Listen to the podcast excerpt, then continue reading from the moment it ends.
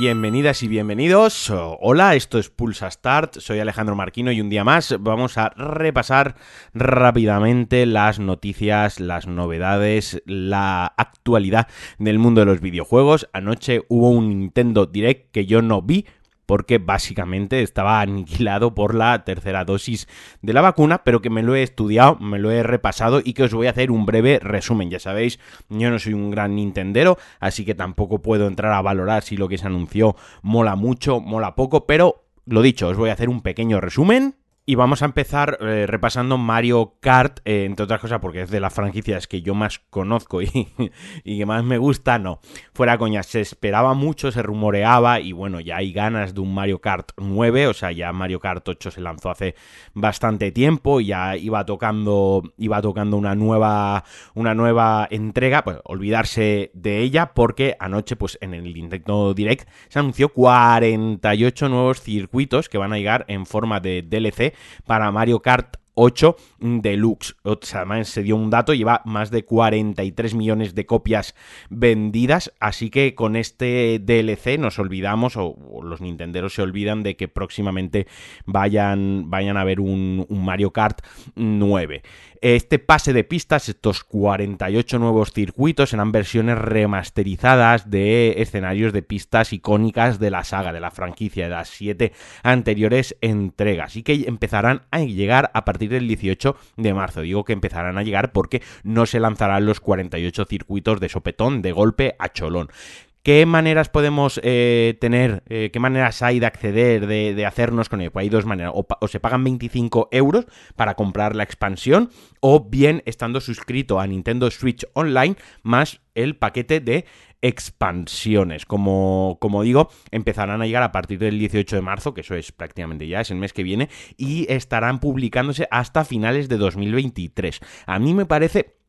a ver, a mí como, como, como, movimiento, había dicho que no iba a entrar a valorar estas cosas, pero lo voy a hacer. Como movimiento comercial por parte de Nintendo me, me parece muy inteligente y muy astuto. Ahora bien, desde la parte del fan, desde la parte del, del, jugador, pues obviamente preferiría un Mario Kart 9 que esto. Pero me parece muy astuto y muy inteligente por parte de Nintendo, como os comento, que sabiendo que 43 millones de copias de un juego son muchas, 43 millones de copias de un juego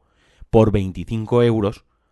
hasta finales de 2023, es decir, todo 2022 y todo 2023 tengo cubierto, digamos, la novedad, el contenido de ese propio juego. O sea, mm, en lugar de lanzar una nueva entrega que tendrían que ponerse el contador de ventas, digamos, a cero y que muchos jugadores seguirían con Mario Kart 8 hasta que se pasasen al 9, etc, etc. De esta manera te aseguras que de los 43 millones, mm, seguro, vamos, estoy casi seguro que 20 millones de jugadores se van a gastar los 25 euros, dólares o 25 rupas ruplas o como lo que la moneda que sea, pero vaya, que esto va a vender a cholón y por parte de Nintendo me parece bastante, bastante inteligente. Otra cosita guay de las que a mí me molan es que tras un retrasillo, porque estaba previsto esto para diciembre, ya hay fecha para Advance Wars 1 más 2 Reboot Camp que llegará el 8 de abril, que es una eh, saga, es, eh, se trata de un juego de estrategia que regresa en forma de remake. A mí estos me gustaron mucho, el 1 y el 2 son juegos a los que les di bastante y que en su día mm, los recuerdo con muchísimo, muchísimo cariño. Y otra cosa bastante guay, No Man's Sky llegará a Nintendo Switch también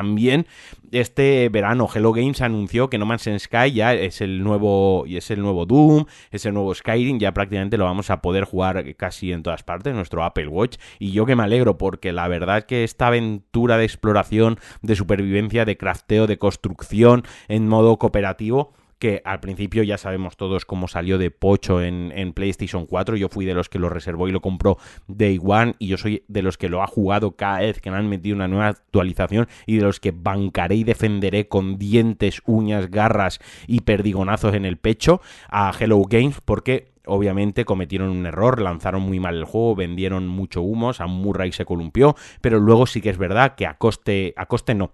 a, a, precio cero, porque para ellos ha tenido un coste, han ido cuidando, han ido mejorando, han ido refinando y han dejado un juego espectacular y un juego genial y la verdad que es de mérito. Ojalá otras compañías como CD Projekt Red eh, aprendieran mucho más de ellos y, y se diesen cuenta de que no pasa nada por reconocer tu error sobre todo si luego trabajas para enmendarlo y, no sé, o sea, yo recomiendo que todo el mundo juegue No Man's Sky. Si tenéis una Switch, además en Switch el juego es perfecto, lo estoy imaginando en modo portátil, desde la cama, la exploración espacial, porque el juego tiene sus momentos de acción, tiene sus momentos, pero también tiene mucho momento de contemplativo, ¿no? De, evasión mental, de pasear por la galaxia con la nave, de, de dar vueltas por un planeta buscando recursos, de construir tranquilamente, y a lo mejor momentos en modo portátil mientras Mm, estás en la cama, estás en el sofá, incluso si estás de viaje o cagando, no sé, pues te puede dar, imagínate, estás ahí cagando, pues te da toda la inspiración para hacer una base marciana bastante, bastante guapa. También vuelve Clonoa, que es una de las sagas, emblema de Bandai Namco de, toda la vida y que, bueno, es una mascota muy querida, como digo, muy antigua y que se recupera con Clonoa Fantasy Reverie Series, que llegará a Switch, PlayStation 4, Xbox One PC, PlayStation 5 y Xbox Series S y también a vuestro lavavajillas el 8 de julio. También tuvo nuevo trailer el Kirby y la Tierra Olvidada, este Kirby en 3D para Switch que llegará el 25 de marzo y que enseñaron un gameplay con más profundidad. A mí Kirby ni me gusta, ni me gustará, ni nunca me ha gustado, pero sí que tenía, a ver como juego lo veo que tiene buena pinta, se han mostrado armas, habilidades y se ha mostrado un poquito cómo va a ser el mundo y cómo va a ser el juego. Yo creo, creo que a los, a los entusiastas de la saga les encantará. Metroid Dread también recibirá novedades, eh, ya está cerca, ya está rozando ser la entrega más vendida de todos los Metroids y recibirá dos actualizaciones totalmente gratuitas. La primera ya disponible que incluye el, entre comillas, modo aterrador en el que nos matan de un golpe y el modo principiante que en el que recibiremos más vida, ¿no? En el que el juego, digamos, es más accesible. Y en abril llegará otra actualización también totalmente gratuita que añadirá el modo ola de jefes en el que será pues un boss rush eh, que esto mola bastante. Yo no he jugado a Metroid Dead todavía, ya lo sabéis, quien me sigue, quien, quien escucha los podcasts habitualmente, pero estoy a la espera de que pueda hacerme con una Nintendo Switch que me la presten y, de pillar el juego. El problema de siempre con Nintendo es que los juegos, pues ya sabéis, no bajan de, precio, entonces, pues bueno, ya me da un poquito más igual jugarlo antes o después, ya en cuanto tenga la oportunidad lo haré. Y también eh, Portal, Portal 1 y Portal 2 también llegará a Switch, otra pequeña eh, sorpresita, también muy chulo, llegará Portal 2, llegará más con modo cooperativo, tanto local a pantalla partida como multijugador online. Bastante interesante, esto se está poniendo muy, muy interesante el panorama para este año de Nintendo Switch. Yo viendo un poquito por encima lo que fue la, gala, hay mucha japonesada, también está ahí el, el Xenoblade, Chronicles 3, también el Fire Emblem Warriors 3 eh, Hopes. Joder, los japoneses le ponen unos nombres a los juegos, también está por ahí el Wii Sports, el Mario Strike Battle League, pero mm, eche de menos quizás a Zelda, la verdad.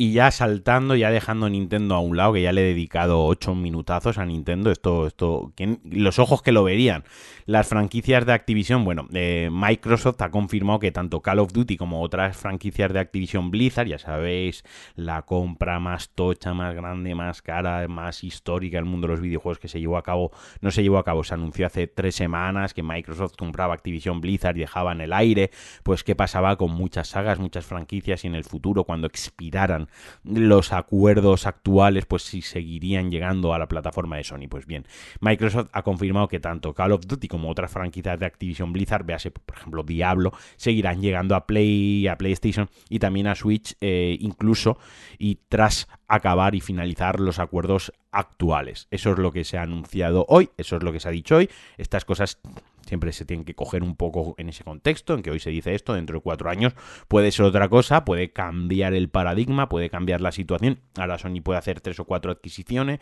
en una de esas adquisiciones decir que sus juegos no van a salir en Microsoft y ahora Microsoft recular dentro de tres años, o no recular, o cambiar, mejor dicho, opinión, y pues a nuestros juegos ya no salen más en Sony. Así que bueno, al menos a día de hoy, a 10 de febrero, en principio parece que todo seguirá así y que aunque Activision Blizzard forme parte y pase a formar parte de, Microsoft, los juegos seguirán llegando a Nintendo y a Play. Y para acabar, eh, GTA The Trilogy de Definite Edition, esta remasterización, trilogía de GTA que salió bastante pocho pues ya ha vendido más de 10 millones de unidades. Bueno, más de 10, sobre unos 10 millones de unidades. No está mal, para cómo salió el juego, sé, entiendo eh, sospecho que muchísimas de esas ventas, pues obviamente fueron ventas day one, día uno, eh, nostalgia pura, impulsiva. Esto yo me lo pillo porque es el GTA Trilogy y yo esto lo quiero tener. Y luego, pues el juego salió pocho, pero bueno, esas unidades ya estaban vendidas. Y, nada, hasta aquí el Pulsa Star de, de hoy. Os agradezco mucho que hayáis llegado hasta el final. Voy a publicar mañana, voy a empezar un ciclo de tres podcasts especiales dedicados a Front Software, a la saga Souls en DLC, en los podcasts que, presento y que, y, que, y que publico quincenalmente. Ya os digo, voy a hablar un poco de la historia de Front Software, voy a hablar un poco de la historia de los Souls y voy a preparar un poco el terreno para Elden Ring, el mejor lanzamiento que vamos a tener este año y de esta burra no me bajo y además también el sábado tendréis nuevo episodio de Deca junto a De Cuba donde también, aparte de repasar un poquito la, actualidad del mundo de los videojuegos, entraremos ya en más detalle a valorar qué nos parecen las noticias y a valorar qué nos parecen los anuncios y también, sobre todo, a contar a lo que hemos estado jugando, que yo esta semana he estado jugando un poquito más de, de cosas, pero no las he contado aquí porque me lo estoy reservando. Así que, como siempre, recordaros que si queréis colaborar conmigo, lo podéis hacer en patreon.com barra Alejandro Marquino, que os quiero mucho, un besazo y adiós.